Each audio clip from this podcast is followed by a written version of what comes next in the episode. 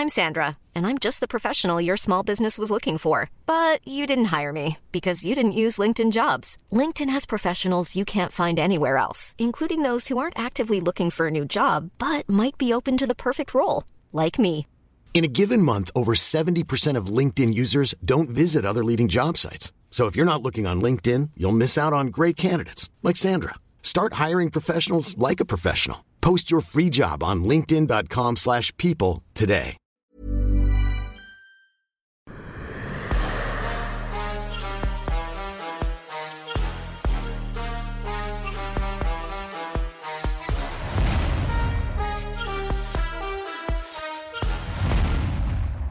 Bonjour à toutes et à tous, bienvenue dans King Energy. On va parler, Fernand, de la performance de Chenomae, mais avant ça, comment ça va? Euh, moi, ça va, je vais bien. Et toi-même, comment Ça- vas-tu? Écoute, ça va très bien, ça va très bien. Justement, Sean O'Malley qui a choqué la planète, nous les premiers. hein, Je pense que vous aviez vu Aljamain Sterling était favori des bookmakers. Nous aussi, on voyait une victoire d'Aljamain Sterling, mais quel coup d'œil! Il est fort. Il est fort, il n'y a rien à dire. Il est fort. Enfin, c'est, c'est, euh, J'arrive pas à croire qu'on on est là et, et euh, Sean O'Malley est champion du monde. Ça fait bizarre, en fait. Ça fait bizarre de voir Sean O'Malley champion du monde, de- de- d'entendre Sean O'Malley, il va défendre une ceinture de champion du monde, tu vois. Euh, je ne le voyais pas du tout gagner. Et pourtant, c'est mon gars, j'y ai toujours cru. J'ai souvent parlé de lui en mode euh, c'est le futur, il est bon, Nani. C'est je parlais de lui comme un artiste qui, un artiste qui peint des tableaux, euh, machin. Mais là, pour le coup, quand tu vois que Aljo a réussi à faire tomber un mec qui est champion olympique de lutte et qui n'a pas su faire tomber euh, Sean O'Malley. Blessé à la côte, qui n'a pas fait le grappling pendant six mois. Alors, c'est parce que les Six semaines, déplacements. six semaines, six semaines, Six six semaines, semaines. six semaines, je raconte n'importe quoi. Six semaines. Donc, euh, il, il- c'est quand même un mec. Je pense que ses déplacements étaient pour beaucoup, mine de rien. Je pense que, alors, Aljamain Sterling explique qu'il n'a pas voulu le faire tomber pour ne pas faire un boring fight et qu'il voulait rendre le, fight un peu entertaining. Et du coup, euh, voilà ce qui lui est arrivé. Mais je pense qu'il n'a pas eu le bon, il n'y avait pas le bon spot pour pouvoir shooter son son takedown. Parce que les déplacements, par- parce que la manière de, de faire de, de, de et bah voilà, on a Sean qui est champion du monde à l'UFC. Et c'est juste fantastique. Moi, j'aime ça. J'aime que ça bouge, que ça change, c'est une bonne chose. Mais tu penses qu'on peut avoir un long règne? Parce que là, ce qui se passe, c'est que tout le monde est en train de dire, bon, quand il y aura Merab, ça va être compliqué. Ça dépend. Déjà, il n'y aura pas Merab. Oh, d'abord, il y aura, Chi- il y aura Chito Vera. Je pense, Voilà. mais je pense que ça va bien se passer. Donc, du coup, moi, je pense qu'il passe Chito Vera. Je ne le vois pas finir Chito Vera, mais je pense qu'il va le battre, mais pas le finir, parce que Chito n'est pas simple. Il a un jab clinique, un jab éduqué. Il a une boxe qui n'est pas simple. Tu peux pas te planter devant lui et faire ce que tu veux en boxe, tu vas prendre cher. Euh, mais je pense qu'il va gagner. Et s'il gagne, et que derrière ça, il passe par Sandhagen, il gagne. Donc, ça veut dire que s'il s'organise bien et que l'UFC ne, l'oblige pas à aller affronter des mecs compliqués, il pourrait s'en sortir avec, euh, euh, avec euh, à faire deux défenses de ceinture. Il pourrait calmement défendre la ceinture de bantamweight deux fois. Et, honnêtement, moi, je pense sans, je pense sincèrement que c'est le meilleur striker de bantamweight à l'UFC. Et c'est une division où il y a des très bons strikers. Hmm. C'est l'une des divisions où quasiment la totalité du top 10 est très bon en boxe. Et dessus, il a. alors, il n'est pas complètement bon en pied-point, mais il est bon en timing de pied-point. Il, il, me rappelle beaucoup euh, quand Connor disait le timing par la vitesse. C'est de ça qu'on parle. C'est qu'il il y a un niveau de timing dans ce qu'il fait qui le rattrape, qui, qui, l'aide à rattraper les lacunes qu'il pourrait avoir en boxe. Et c'est génial. Et tu penses que là, Sean O'Malley, ce qu'il est en train de faire et la performance qu'il a eu hier, est-ce que c'est quelque chose où. Comment Moi, ce qui m'a impressionné aussi, c'est tout l'avant-combat où on voit que le gars était vraiment transparent sur ce qui se passait. Il est bon. Il, est bon surtout, à part la presse conférence où il n'est pas, où je le trouve pas bon. Je, trouve qu'il a tout ce qu'il faut pour être vendeur. Il lui manque euh, l'intonation et l'emphase lors de ces presse conférences. On, a, on peine à comprendre ce qu'il dit. On peine à l'entendre. Il y, y, a des gens qui ne sont pas. Tu prends le cas de Yann, Yann, Yann Gary, c'est ça? Euh, Yann Gary, par exemple, qui arrive à la presse conférence et qui va s'arc-bouter sur un délire comme quoi Neil McNeil aurait dit qu'il a mis les fessées, qu'il qui, est habitué à mettre des fessées aux enfants, et donc il va lui mettre une fessée à lui. Et donc lui, il s'accroche dessus et il dit, bon, euh, c'est une honte, tu ne devrais pas faire ça, euh, tu ne devrais pas mettre des fessées aux gosses et tout, euh, on n'éduque pas les enfants en mettant des fessées. Show your mouth, assieds-toi, ferme ta bouche, tu n'as rien à dire, les, journalistes ne lui disent rien, ne lui parlez pas. Ce n'est pas tant ce qu'il dit qui est important, c'est qu'il il, il, domine toute la plateforme. Il est en mode, euh, il, prend le, stage, quoi. Il parle fort, il, articule, il. Et Sean O'Malley, on, a, on peut ne pas comprendre ce qu'il dit en presse conférence. Mais au-delà de ça, il, a tout. Il a l'histoire qui est fabuleuse, ce, jeune gosse qui, est, qui était tout gringalé, qui avait peur du sport la première fois, il regarde des images de, MMA, il, flippe, quoi, il pleure, enfin, il, il, est, il, est, effrayé. Finalement, il va se lancer au sport de combat et, il devient aujourd'hui un champion. Euh, il a une coiffure atypique, il a des couleurs bizarres, euh, il est tout maigre, il, fait, il est dans une catégorie où les gars sont shot en général, et lui fait 1m80. Il a ce qu'il faut. Il a même les punchlines quand il, euh, à la presse conférence post-fight, quand il dit euh, qu'il va battre Devonte, c'est beau comment il le glisse calmement, en mode. Oui, euh, je sais parce que. Ouais. Davis. il dit bah, Je ne sais pas ce que je vais faire, mais je vais aller. Je, je, pense que je vais aller battre Javante Davis. et il glisse ça comme ça, gentiment. C'est une grosse punchline. C'est dommage que euh, ne mettent pas de l'emphase dessus, que ça accompagne un peu le truc. Il, est très bon dans ce qu'il fait. Et, il va le faire parce qu'il a il, choisit la bonne voie. Il s'est dit, je vais pas aller en frontal. Euh, il dit, bon, quand, quand c'est un gros combat qui peut avoir beaucoup de sous, euh, l'UFC est chaud à m'accompagner dessus. Serait... Donc, il y a moyen qu'on fasse quelque chose et tout. Il a quelque chose. Et, il a aussi ce calme-là. Est-ce que tu imagines que le mec est blessé à la côte. Il n'a pas fait le grappling pendant trois semaines. Pendant six semaines, décidément. Euh, il n'a pas fait le grappling pendant six semaines. Et il se présente il ne dit rien. Il, est stoïque. Il n'y a pas de problème. Le combat commence. Il sait juste que je ne peux pas aller au sol. Si ce mec tient mes côtes, je ne peux, pas, je peux pas tenir. Donc, je vais pour le sol. C'est mort, je vais pour le sol.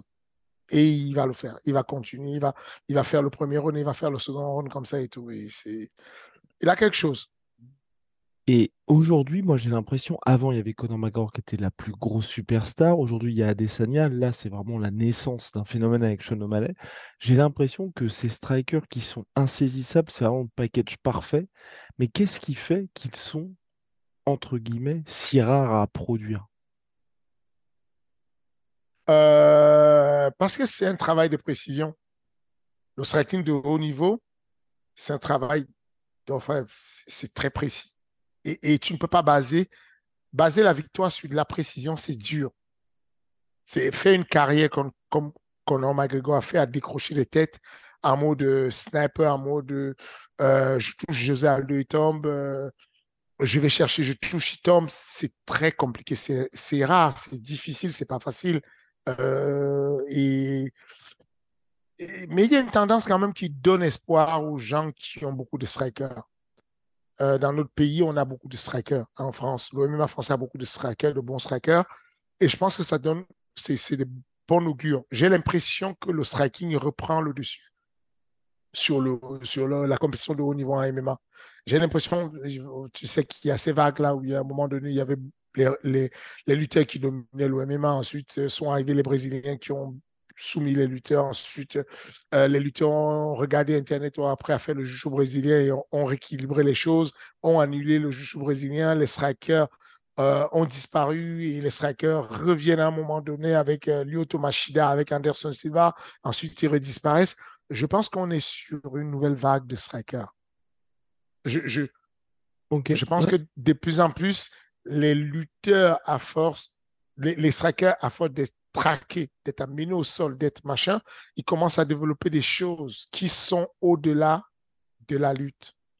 Et, c'est ce, ce, que je n'arrête pas de dire, de dire que la non-lutte, l'anti-lutte est encore beaucoup plus efficace que la lutte quand tu as la compréhension de l'anti-lutte, quand tu as la compréhension du déplacement, quand tu as la compréhension du langage non verbal, du faux langage, du langage corporel qui te fait hésiter à shooter parce qu'à chaque fois, je change de garde, parce que je change de position, parce que je change d'angle, euh, parce que je change de distance qui nous... Parce que je, je, change la distance quand je suis dans les angles morts et surtout parce que je maintiens l'interdistance qui nous sépare. Et, et ça, c'est quelque chose qui est long à travailler au départ. C'est plus facile. Je m'entends quand je dis c'est plus facile c'est plus constant de gagner, souvent au haut niveau, quand tu passes en force avec de la, grosse boxe anglaise et de la lutte en mode Kamau Osman. ces gens-là ont plus de constance à pouvoir durer dans ce domaine-là. Il est difficile euh, d'aller du Ousmane, euh, comment dire, Habib aussi, pareil. C'est un domaine où tu peux rester longtemps parce que tu commets une erreur, c'est pas bien grave. Tu vas te réajuster. Tu sais que dès qu'il y a contact entre Connor et toi, tu le touches, le pli. Connor, lui, celui qui joue le rôle de, Connor ou de, de, Sugar, euh, c'est de la précision. C'est je dois toucher très précis à un moment donné. Si je loupe mon timing, ça se complique pour moi. Et, euh, et j'ai l'impression que de plus en plus, c'est les temps forts qui fabriquent les hommes forts.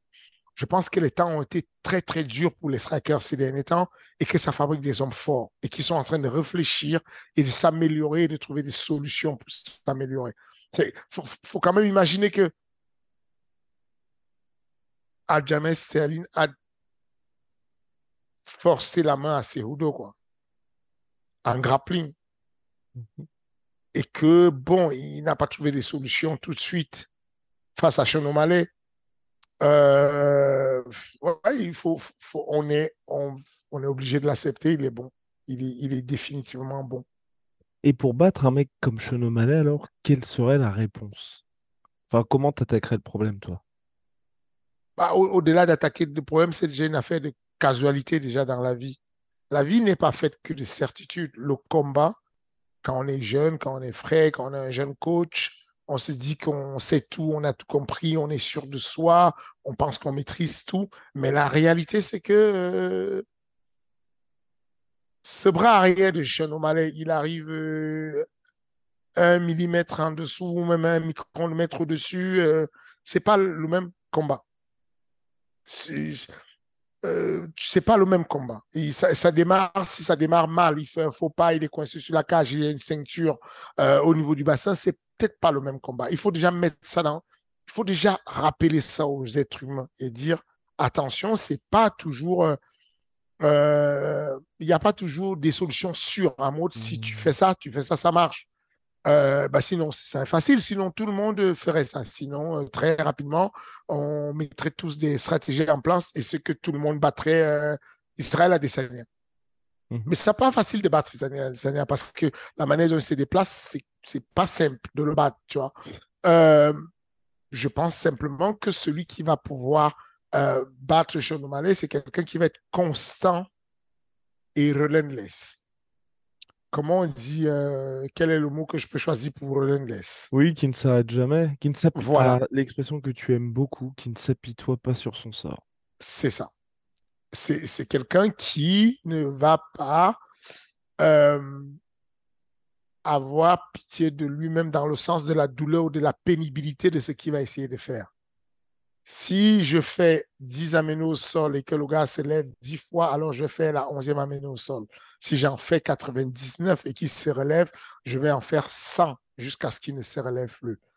C'est ce genre de lutteur qui pourrait mettre en danger euh, Malais. Ce sont, c'est le genre de lutteur parce que tu vas prendre, tu vas dire, OK, quand tu l'amènes au sol, il faut absolument trouver une solution pour le soumettre tout de suite.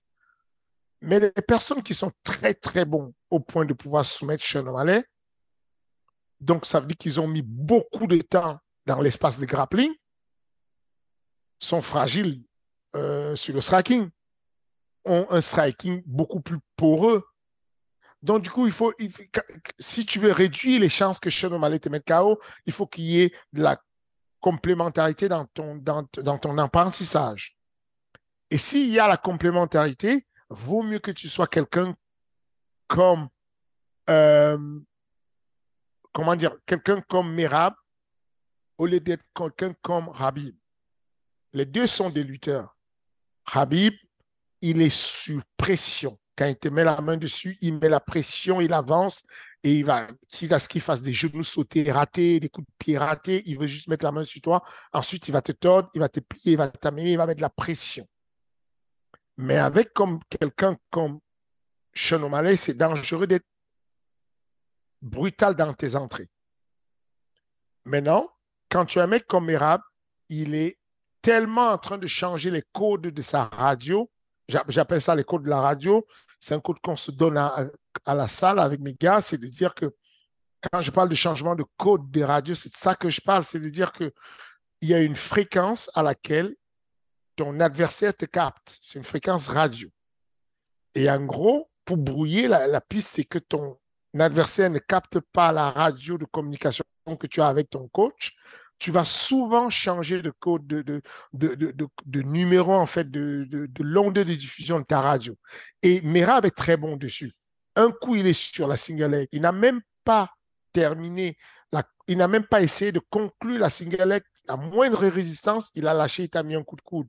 La moindre offensive de ta part ou de tentative de représailles au coup de coude, il a déjà rechangé niveau, il est sur le double leg.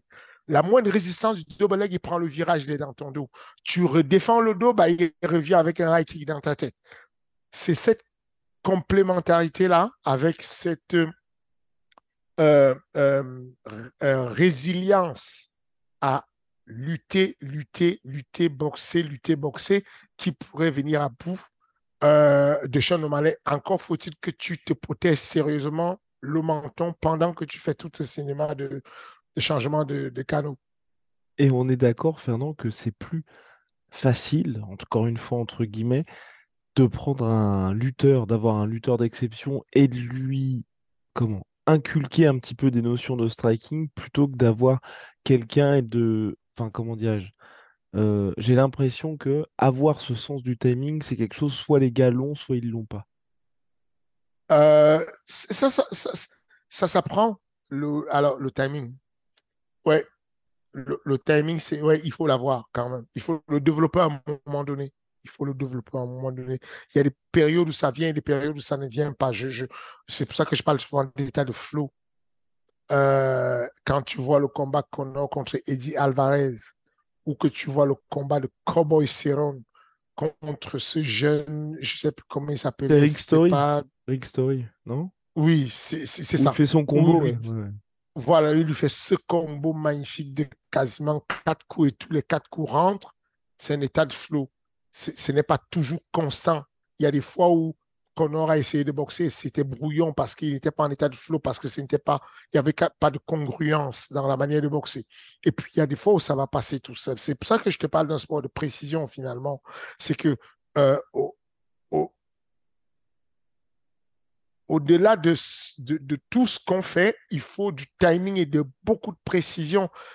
Le coup de coude où euh, Cyril Gann fait semblant d'aller faire un takedown et il met le coup de coude retourné à Lewis, tu le mets dix fois, normalement tu as neuf fois de KO. Euh, tu, tu, tu, tu, vois le nombre de G qui bougent, enfin, l'effet de, de, de, de, la gravité avec le, la sueur qui s'arrache du visage de, de, de, Lewis à ce moment-là. Mais c'est une affaire de précision et de timing. Si tu loupes et que tu n'as pas été précis, bah, tu tapes juste à côté, un centimètre à côté, c'est plus bon et tu n'as pas ton ou que tu voulais. Et c'est comme mmh. ça. Mais quoi qu'il en soit, je pense que euh, je suis d'accord avec toi qu'il est plus facile avec les appuis de lutteur déjà. Un, lutteur, ça a des appuis très forts. Et, un boxeur qui a envie de frapper fort, il est souvent assis, il est en contact avec le sol avant de décrocher ses frappes fortes. Quand tu es très volatile et que tu as un déplacement sur la pointe des pieds, tu, euh, tu développes moins de force que quand tu es assis, comme on dit en boxe. Euh, et les lutteurs sont déjà assis à la base. C'est pour ça que les, les, dans le classement des cinq plus gros frappeurs de l'UFC, il y a souvent des lutteurs. Hmm. dans l'histoire de l'UFC, comme Dan Anderson, c'est un lutteur qui a su avoir le transfert de poids par la lutte et qui a transformé ça en grosse frappe en boxe. Euh, donc, oui, il est plus facile d'inculquer ça à un lutteur que euh, de pouvoir inculquer le timing à un striker ou, même, euh, ou même les déplacements. C'est pas facile. Je, donne beaucoup de, crédit à son coach, Tim Wells, Welsh, Tim Welsh, qui a, qui a su prendre. C'est une petite team. Hein. C'est vraiment. Ils ont une petite équipe et tout. Et, il a su prendre sous son aile euh, Sean O'Malley et il a développé avec lui quelque chose d'extraordinaire. Mais en tout cas, Sean O'Malley est définitivement champion du monde à l'UFC. Chapeau bas. Fernand sans transition le très très gros sujet de la semaine. Je ne sais pas si toi tu es au courant, en tout cas que si tu as des... Je, pense qu'il y a des anciens athlètes à toi qui sont dedans, ou même des athlètes, euh, peut-être que tu es dans le truc, c'est le gros procès, recours collectif qui va y avoir contre l'UFC. Huit ans que c'est en train de se préparer, depuis 2014 précisément. Donc ça concerne 1200 combattants qui ont combattu à l'UFC entre 2010 et 2017. Est-ce que toi c'est quelque chose, donc là les gens commencent de plus en plus à en parler, est-ce que toi c'est quelque chose où tu as été, entre guillemets, consulté, mais où en tout cas, il y a de tes athlètes qui en ont parlé. Est-ce que c'est quelque chose où tu te dis, on peut peut-être avoir une révolution? Parce que, en gros, ce qui est reproché à l'UFC, dans sa globalité, hein, c'est d'avoir abusé du. L'UFC aurait abusé d'une position dominante, que ce soit dans les négociations de contrats avec les combattants ou même vis-à-vis -vis de la concurrence. Et quand je dis de la concurrence, c'est des organisations qu'ils auraient achetées ni plus ni moins que pour les éteindre. Euh, bah, tout le monde au courant, tout le monde, on, en a parlé, c'est euh, un gros phénomène, c'est une vraie, ça pourrait être l'histoire le, qui bascule sur, le, sur, sur une nouvelle ère de, euh, du syndicalisme, en fait, sur les sports de combat, finalement. C'est comme ça que je vois les choses. je ne vois pas ça comme étant la faute de l'UFC et l'accusation qu'on met à l'UFC. Je pense que elle est un peu exagérée je pense qu'il y a un effet de mode qui se passe très souvent. Dès qu'il y a un truc, il y a beaucoup de, moutons. Nous suivons complètement une ligne directrice qui est la ligne qui nous donne quelque chose.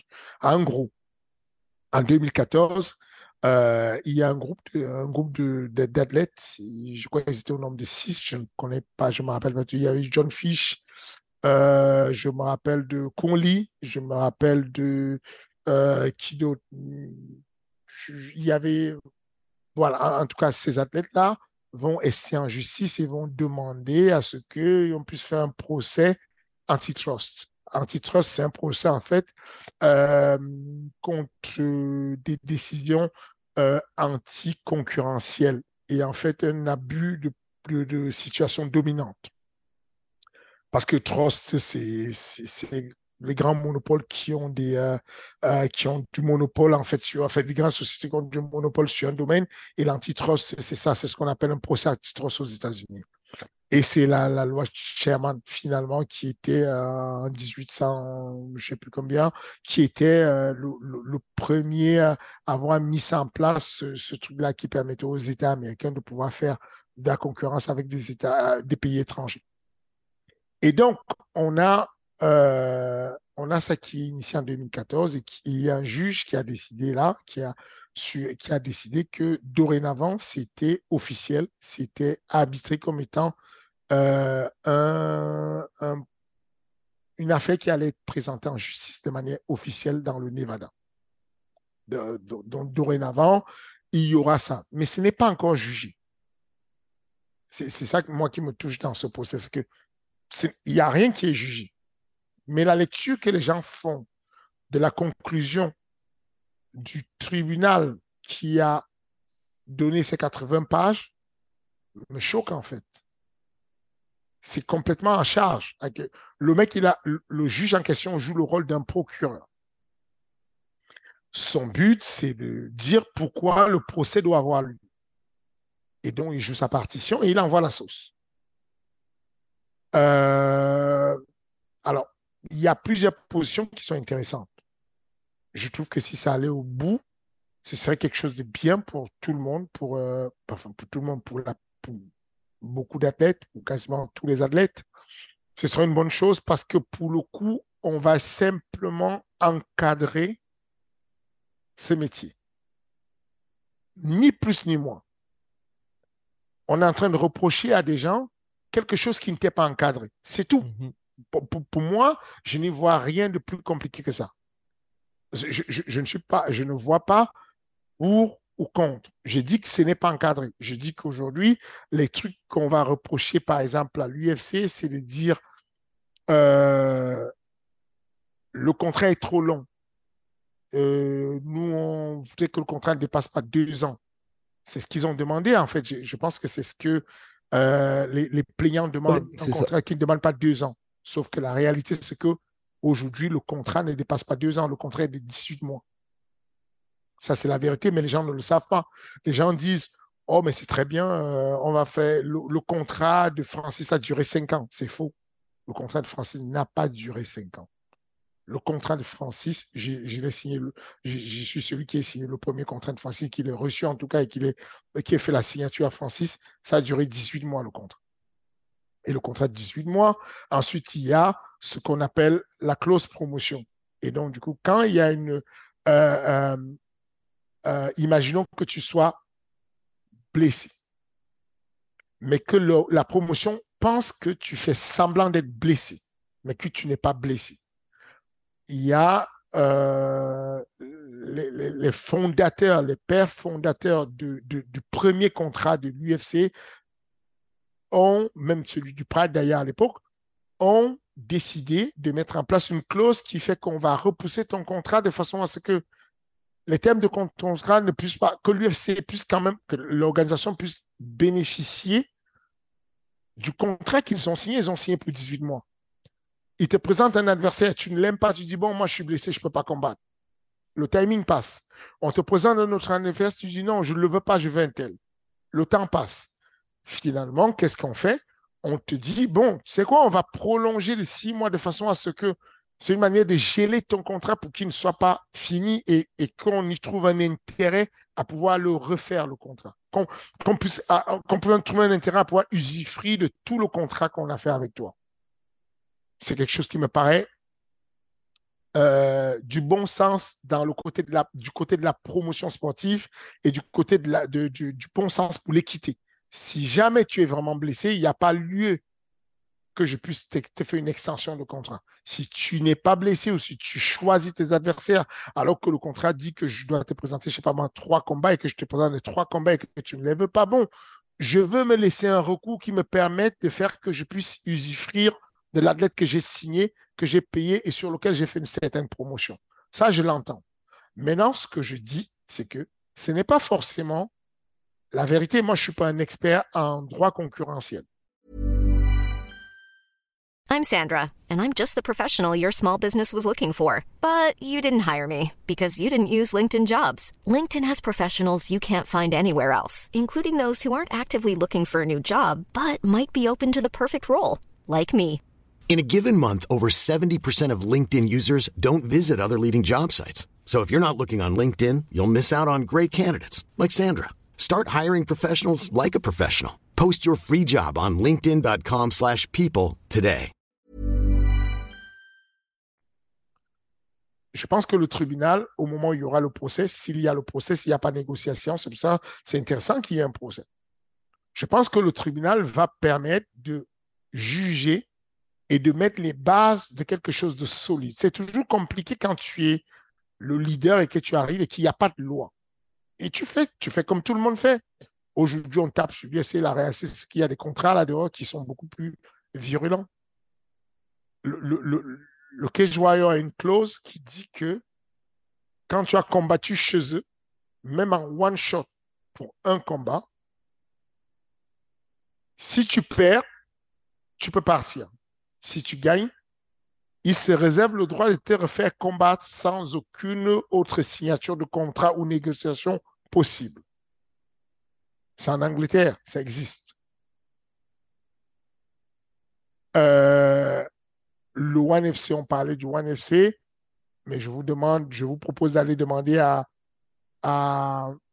Jimmy Vienno ou à Anissa Mexen qu'est-ce qu'ils pensent des contrats du One FC. Ils vous diront qu'ils sont très, très mécontents et, et, c'est compliqué. ce qui est important de comprendre, c'est que sur les choses qu'on reproche à l'UFC, il y a quoi d'autre? Tu peux me rappeler ce qu'il y avait comme euh, euh, clause qu'on leur reprochait? Euh, On reprochait aussi justement le fait de les achats du Strike Force notamment. En gros, ils ont acheté des organisations pour ensuite les fermer.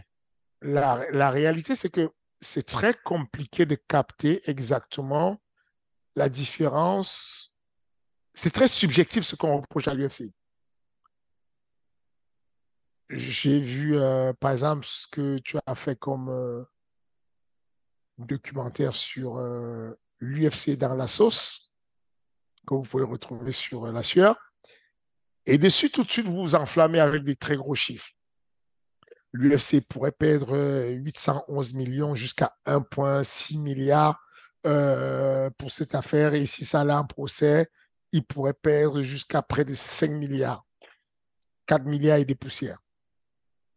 Je ne sais pas pourquoi, en général, les médias ils sont très forts, Bloody Elbow, tout ça. Vous aimez beaucoup les chiffres qui sont, qui sont énervés euh, et ça monte très, très fort d'un coup. Et, non, je, concrètement, il y aura un procès. Ils ont gagné le droit d'aller au tribunal en procès. Pensez pas que Zoufa va aller, euh, que MG va aller au tribunal, les bras croisés avec, euh, avec une petite rose et tout. Ça, ça va, c'est pas comme ça que ça se passe. Donc, il y aura un procès qui va rétablir les, règles. Et, quelles règles? C'est de dire que aujourd'hui, le Bellator, le PFL a contacté a fait sa levée de fonds grâce à une société, un fonds d'investissement qui s'appelle Ares. Ils ont fait une levée de fonds qui a donné pas mal d'argent. Quoi? Tu es propriétaire du PFL, Fernand? Non. non. Juste pour que les gens évitent de. Non, c'est complètement un homonyme. C'est pas, c'est pas du tout, euh, c'est pas du tout euh, Ares euh, FC. C'est Ares. Et cette société-là a donc fait une levée de fonds pour le PFL et, aujourd'hui, ils ont les moyens et avec les moyens qu'ils ont deviné ce qu'ils font comme première acquisition. Achat du Bellator. Parce qu'il n'y a pas de règles. Donc, c'est toujours facile de pouvoir taper sur les autres quand il n'y a pas encore de règles, sauf qu'on oublie que, en réalité, les États-Unis, la loi Sherman date de 1890. En Europe, il y a une loi antitrust et tout, qui est une loi européenne aussi, mais qui ne parle pas et qui ne, spécifie pas sur les sports de combat ou quoi que ce soit. Donc, la promotion sportive n'a pas de sujet dessus. Le syndicat des athlètes n'a pas de sujet. Je dis simplement que ceux qui sont au charbon peuvent comprendre les réalités et les difficultés qu'il y a. Quand on a démarré Ares, on a lutté de toutes nos forces pour pouvoir salarier les adeptes à l'année. Mhm. Ah, on s'est cassé les dents avec la NPE. Impossible de trouver le bon moyen, impossible de bien gérer, impossible de pouvoir étaler les salaires des athlètes. Au final, on a lâché l'affaire parce que trop compliqué. Bonne chance au tribunal qui va, euh, euh, qui va traiter le procès de trouver une formule sur laquelle les athlètes, les 700 athlètes de l'UFC, ou en tout cas déjà les 1200 athlètes concernés entre la période de décembre 2010 et juin 2017, comment on va les compenser? Ensuite, il y a un nouveau procès qui s'enchaîne entre 2017 jusqu'à nos jours, qui est une stratégie très intelligente de la part des avocats euh, du, collectif qui porte plainte. C'est qu'ils ont juste à poser deux périodes différentes de façon à ce que quand la première période va s'essouffler, il y aura une deuxième période et l'UFC sera tout le temps sous pression. Moi, ça, m'arrange. Dans la période de, la deuxième période et tout, il y aura William Gomis. La première période, il y aura Guillaume Côté là-bas. Enfin, j'ai pas mal d'athlètes qui ont combattu aux États-Unis à cette période et qui font partie des personnes qui vont euh, être récompensées si jamais il y avait des sous. Ce qui me pose problème, ou en tout cas ce, qui, ce sur quoi je voudrais attirer l'attention du public, c'est qu'il est toujours facile d'aller juger l'entreprise de l'autre. Mais la notion de monopole est très, très cloisonnée. On accuse la sueur d'être le monopole des médias et de monopoliser. Euh, c'est quoi la limite? On accuse, oh non, on n'accuse pas. Mais on pourrait dire que RMC a le monopole sur les droits télévisés sur le. Concrètement, aujourd'hui, quand nous, on est allé à l'époque sur RMC, le, le, montant que nous donnait sur la même année RMC on a eu dans la même année un montant pour Ares qui était 12 fois plus important. Parce que, qu'est-ce qui se passe? C'est que ce qui a, quand tu es en France, qu'on te dit, c'est bah, tu, veux, euh, pour, le coup, il n'était pas dans la situation de, pour le coup, l'exemple de RMC n'est pas une situation de monopole, mais plutôt une situation de monopsome. Ça veut dire que les deux, les deux choses qu'on reproche à l'UFC, c'est à la fois le monopole et le monopsome. C'est qu'à un moment donné, l'UFC est tellement sollicité qu'ils peuvent juste s'asseoir et attendre que mhm. les athlètes leur courent après et ils vont combattre pour n'importe quel montant. Ça, c'est l'un des trucs qu'on leur reproche. Cependant, c'est très délicat de déterminer est-ce qu'ils ont le monopole parce que les autres ne sont pas compétents mhm. ou est-ce qu'ils ont le monopole parce que ils ont utilisé les moyens détournés pour pouvoir tuer la concurrence? Le juge, dans ses conclusions de 80 pages, dit carrément, et ça c'est quelque chose qui me choque, même si ça ne choque pas certaines personnes, je ne comprends pas comment on peut le dire et on est tranquille, le juge qui a pondu les 80 pages dit l'UFC n'a pas le produit magique, la sauce magique, un truc de ce genre. L'UFC n'est pas meilleur que les autres promotions sportives. Ils ont juste utilisé des moyens pour bloquer, mais ils ne ils ne promeuvent pas mieux les combattants ils ne font pas mieux les shows, ils n'ont pas des meilleures lumières, ils n'ont pas des meilleurs sons, ils n'ont pas des meilleurs PR, ils n'ont rien de mieux. Ils sont juste des mecs malhonnêtes qui ont détourné et, mis en place un système qui favorise le monopole. Moi, je n'ai pas besoin d'être un expert euh, sur le droit concurrentiel pour savoir si un promoteur sportif est bon ou pas bon. Parce que pour le coup, le juge là n'a rien à dire dessus. Il ne peut pas déterminer ses compétences, c'est limite dans le droit euh, euh, concurrentiel, mais il ne peut pas avoir l'expertise. En tout cas, il ne parle pas en tant qu'expert sur le domaine de l'événementiel et de l'événement des MMA. C'est pour ça que je te dis, le procès au tribunal va être marrant. Parce que moi, j'ai la chance de parler avec ceux qu'on considère sur la promotion aujourd'hui, parce que les événements, les promotions sportives sont euh, beaucoup plus importantes les unes que les autres en fonction du domaine sur lequel elles réagissent. Je pense qu'aujourd'hui, le One FC est devant l'UFC en termes de nombre de views et de contenu exposé. Je crois qu'ils sont à 13 millions de vues quand euh, l'UFC est à 6 points. 13 euh, milliards de vues quand l'UFC est à 6,6 milliards de vues. Parce qu'ils sont allés sur un marché asiatique où il y a 4 milliards de personnes qui consomment. Et donc, même dans leur petit écosystème asiatique, ils réussissent à faire des chiffres de fou. Je, ne sais plus combien ils font en termes de. De, oui, ouais, mais c'est euh, colossal, ouais. Sur les réseaux sociaux, ils sont devant lui. C'est monstrueux. C'est monstrueux en termes de, de, quoi? Euh, en, termes de. Euh, oui, c'est ça. C'est 13 milliards de vues carrément quand l'UFC a 6,6 milliards. Et ils ont, je crois, 200, 258 millions euh, d'abonnés quand, euh, à la télévision quand l'UFC, euh, non, 400 millions d'abonnés quand l'UFC a 258 millions, un truc de ce genre. Ça, c'est le One FC.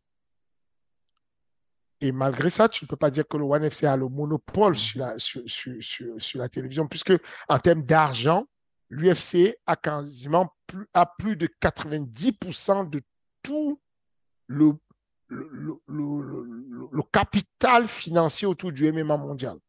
Et puis à côté de ça, tu as le PFL qui arrive avec quelque chose d'original où ils ont le monopole sur un domaine qui est de dire, nous, on fait des saisons. On, fait des saisons comme tout le monde, on organise, on fait ça. Et, moi, quand je parle avec Pete, qui est le, numéro un du PFL, vous l'avez vu euh, récemment au, au MMA Factory, bah, il te dit, bah, il n'y a pas photo. Ils sont, ils, sont, ils sont très bons. L'UFC, ils sont très, très bons. Il te le dit de sa bouche. On est en train de se battre, on va remonter, on va prouver qu'il y a de la, de, de, la, on va prouver qu'il y a de, de, comment dire, de, l'alternance, de la, le mot que je cherchais, c'était euh, alternative. de, l'alternative. OK. Et on va prouver qu'on peut avoir autre chose. Mais entre-temps, je te dis, l'UFC, ils sont très, très forts. Ils sont très loin devant. Et le juge arrive, il dit, parce qu'il veut prouver et argumenter sur son truc et donner et faire qu'on puisse accepter ce procès, il va dire l'UFC n'a rien de spécial. Ils n'ont pas la sauce magique, ils ne sont pas plus bons que les autres, ils ont juste mis en place des méthodes qui permettent de concurrencer. Euh, des, des, organisations qui se font acheter, des sociétés même qui se font acheter. Regarde le nombre de sociétés qui émergent. Mhm dans le milieu de l'entreprise. Imagine si aujourd'hui on venait te bloquer, on te dit, bon, on ne veut pas que tu, ta société merge avec telle société parce que vous pouvez devenir un monopole. C'est relou. C'est pour ça que j'attire l'attention des gens sur le truc de dire, ne jugez pas l'histoire de l'UFC comme si, comme c'est loin de vous et que ça ne vous concerne pas. Ça vous arrange. Mais, mais à chaque fois, on pourrait pas, on a déjà parlé de l'histoire des pays où je t'ai mhm. dit, oui, moi je l'entends, moi je serai le premier, j'ai plein d'athlètes à l'UFC, j'aimerais qu'on les paye mieux parce que si on les paye mieux, on me paye mieux. Donc, euh, je suis mieux payé, je, suis indexé sur ce qu'ils gagnent, donc si on les paye mieux, je suis mieux payé. Cependant, il faut avoir la clairvoyance de se dire que en toute entreprise, il y a des limites sur lesquelles on peut, on, on peut euh, chacun a sa limite sur son modèle de business qu'il peut payer et il a le montant qui lui reste pour réinvestir et faire de la promotion sportive. Si je venais dans ta maison et que je te demandais, bon, est-ce que tu peux me dire le salaire de tes gars que tu as chez la sueur, est-ce qu'ils sont bien payés? Et je fais une espèce de, de petit vote à bulletin secret je pense que je pourrais avoir un qui balance et qui dit Ouais, moi, moi je, trouve qu'on est, mal payé et qu'il faudrait qu'il y ait un syndicat qui se crée chez nous et qu'on on demande à Guillaume de mieux payer. Si, je, si moi j'étais, euh, si j'allais à RMC pour reprendre l'exemple que j'ai pris tout à l'heure et que je disais Bon, les gars, à propos de paye, moi, il y a, il y a Cyril qui a fait un film qui a fait. Euh, 3 millions de vues. Vous appelez ça des films. Ce sont des documentaires que vous faites, vous appelez ça des films. Films sortis sur Manon Furo, films sortis sur machin. Est-ce que vous payez vraiment ces gens? Parce que euh, moi, quand je, vois ce que YouTube me donne, euh, je vois que ça donne quand même un peu d'argent. YouTube euh, me permet de, de, récupérer des sous. Bon, la monétisation de YouTube avec les vidéos qui sont faites de tous ces athlètes français qui passent pour la bonne cause et développer le MMA, ça, engendre quand même de l'argent. Cet argent-là, est-ce qu'il est restitué et réparti correctement chez les athlètes? Non. La réponse sera non. Et, du coup, le boss de RMC va me dire, mais de quoi tu te mêles? Mais ce que je veux dire, c'est que chacun dans son petit domaine à lui et dans son mmh. métier à lui devait réfléchir dessus et c'est de dire cette, cette, cette euh, euh, régularisation qui va avoir lieu, ce procès qui aura lieu, cette régularisation qui aura lieu. Est-ce qu'on comprend bien que ce n'est pas le procès contre l'UFC, c'est le procès pour établir la norme pour toutes les promotions sportives? Parce que la réalité, c'est que nous, les autres promotions qui arrivent après, on fait quoi? On a juste hmm. calqué tout ce qui se faisait comme contrat. On a changé de la SA et là des contrats, des détails, la structuration de la paye euh, sur, euh, sur euh, Ares. On a décidé de la faire à notre sauce avec notre ADN à nous, quand les autres ne le font pas. On a choisi chacun de faire son modèle un peu comme on peut. Mais la réalité, c'est qu'on l'a tiré d'une source, c'était la source initiale. Voilà, c'était important pour moi de, donner ce point de vue, mon point de vue en disant, avant de, c'est bien ce qui se passe, mais en tant que supporter, nous, on aime le show. Nous, on a juste envie de voir des gens combattre. Quand ils combattent, on est content. S'ils sont mieux payés, on est content parce qu'on fait euh, du, du populisme, parce que c'est la mode en fait de faire du populisme. Vous, les médias, qu'est-ce que vous faites? Vous vous rangez du côté des, combattants et comme ça, ça fait, vous êtes les gens qui venaient aider les veuves, tu vois. Et, non, moi je, suis, moi je suis partagé par rapport à ça. Je suis partagé par rapport à la question UFC enfin, de ce qui va se passer. Je trouve que c'est intéressant parce que la porte a été ouverte, mais c'est vrai que, euh, notamment sur la question de, pour les contrats, l'impossibilité pour les combattants de connaître leur valeur, c'est vrai que euh, sans l'UFC, pour beaucoup de gars, et dont, euh, c'est ce que je voulais, aussi en parler, à Jamel Sterling en conférence de presse, il a expliqué que bah, sans l'UFC, l'UFC lui a permis de vivre ses rêves aussi. Donc, je pense qu'il y a beaucoup de gars qui doivent énormément à l'UFC. C'est juste, et c'est ce que je dis souvent, pour moi, passer un certain point, il n'y a plus besoin de l'UFC. Mais pour tous ces gars-là qui sont avant le passage à ce certain point-là, qu'est-ce qu'on fait? Tu fais ton choix. Ce que je veux dire, c'est que les gens pensent qu'il y a eu un miracle à la sortie de, de, Jazz ou de, Francis. Il n'y a pas de miracle. Tu ne signes juste pas le contrat. Si tu ne veux pas huit combats de plus, tu ne signes pas ton contrat. Effectivement, tu vas être mal payé parce qu'on ne t'augmente pas si tu ne signes pas ton contrat. Mais tu n'as pas à t'en faire puisque tu vas devenir million plus tard, millionnaire plus tard. Tu vois cet exemple de comparaison, je, je parlé des médias qui aiment bien faire du, du sensationnel. Voici la narration qu'on donne. Est-ce que tu te rends compte que euh, Ned Diaz dit que il a touché en un combat de boxe le montant qu'il a touché pour toute sa carrière à MMA et ça fait quand même 27 combats. What the fuck? C'est du sensationnel pur et dur.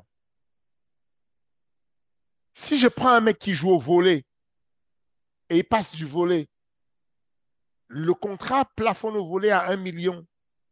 Il va jouer au football. Le contrat plafonne au football à 100 millions. Bah, je ne peux pas comparer les deux. Ça n'a pas de sens. Hmm. Ça n'a pas de sens.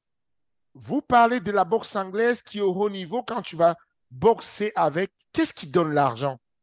Ce qui donne l'argent, c'est le pay-per-view. Les meilleurs pay-per-view que font l'UFC plafonnent à 2 millions 4 les meilleurs PPV que font la boxe anglaise plafonnent à 4 millions.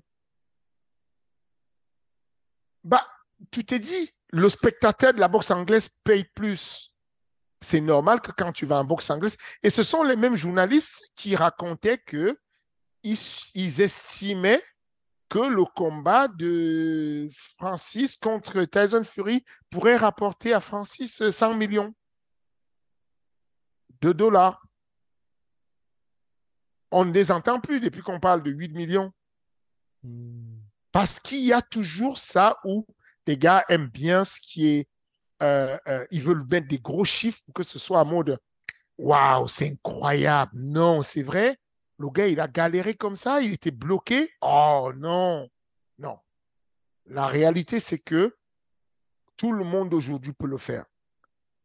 Tu n'as pas envie de, de, de, de, rester bloqué dans un contrat. Tu lis la date avant de commencer. Tu dis, bon, le contrat, il va durer 18 mois. OK, moi, je voulais un contrat de moins de deux ans. Dans 18 mois, je vous quitte. Et donc, dans tes 18 mois, quand tu signes ton contrat, il est prévu que tu vas faire quatre combats. Premier combat, 10 000, deuxième, 20 000, troisième, 40 000, machin, 60 000. 60 000, tu sors, ton contrat est fini, tu sors, tu rentres chez toi et tu vas faire la boxe anglaise. Imagine Ned sortir après quatre combats à l'UFC, 18 mois, et il dit Je veux faire un combat de boxe anglaise. À ton avis, il affronte qui? Hmm. Mais non, ce serait différent. Donc, donc voilà, je, pense que euh, c'est un procès qui va beaucoup avancer les choses pour le MMA parce qu'il y aura un cadre. Mhm. De la même manière qu'en 2020. Et si ça se passe, il y aura un avant-après. Ouais. Voilà. Printemps 2020, il y a eu la légalisation du MMA ce n'était pas forcément pour sanctionner le MMA et mettre des interdits au MMA. C'était pour donner un cadre et dire dorénavant, quand vous voulez enseigner du MMA, il vous faut avoir un diplôme qui s'appelle CCMMA. CCMMA pour ce cas complémentaire des MMA.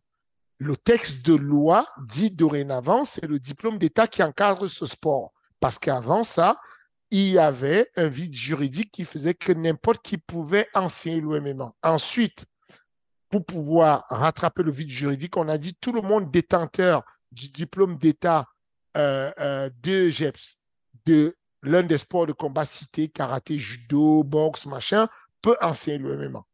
Et aujourd'hui, on a la loi qui s'est précisée en disant dorénavant, l'unique et le seul diplôme d'État qui concerne le MMA s'appelle CCMMA.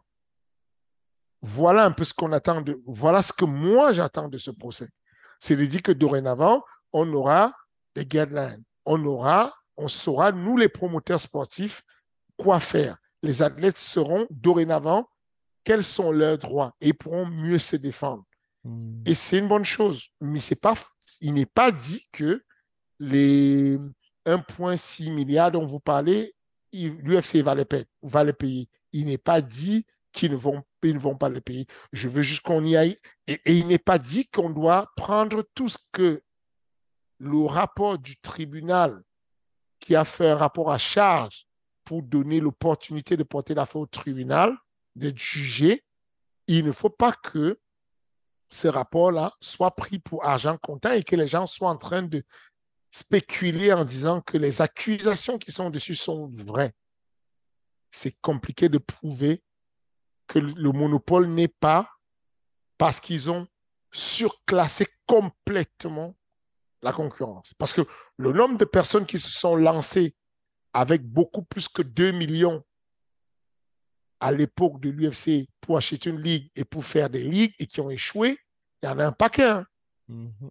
Donc, au bout d'un moment, euh, c'est difficile de dire que ces mecs-là, ils sont incompétents et, et nani, nana. Oui, non, non, ah non, je pense que tout le monde pense qu'ils sont compétents, mais c'est euh, voilà, abus de position dominante, mais ça va être. Euh, mais en fait, je, pense que ça va vraiment être intéressant de voir ce qui va se passer pour la suite, en tout cas pour l'UFC, et même comme tu as dit, hein, pour le sport en général, parce que c'est vrai que les, effets de ça pourront être euh, assez énormes pour la suite. Bon, ce week-end, euh, le retour de l'UFC avec Max Holloway contre Koran Zombie. Pas vraiment de suspense, on est d'accord? Même si on peut se tromper. Hein. Mais, mais, mais, mais c'est pas qu'on peut se tromper, c'est que l'UFC, c'est devenu n'importe quoi. L'UFC, c'est une dinguerie. Il y a très, très peu de personnes sur la planète qui ont vu Sean O'Malley gagner. Il y a très peu de personnes sur la planète qui ont vu euh, Jacques Duplessis gagner contre Whitaker. Il y a très peu de personnes qui ont vu euh, euh, Juliana Peña battre, euh, comment elle s'appelle Amanda Nunes. Amanda Nunes. Mais voilà, c'est le MMA. C'est pour ça qu'on adore ce sport. C'est juste extraordinaire, c'est fantastique, tout est possible. Et ben voilà, réponse la semaine prochaine pour peut-être d'autres surprises,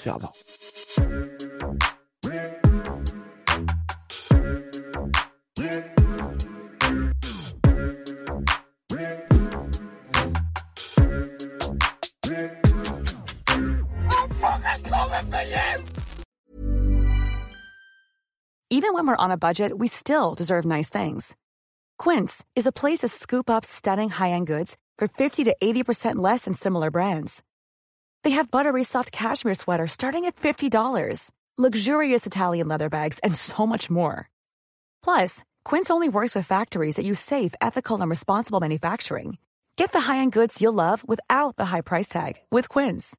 Go to quince.com slash style for free shipping and 365-day returns.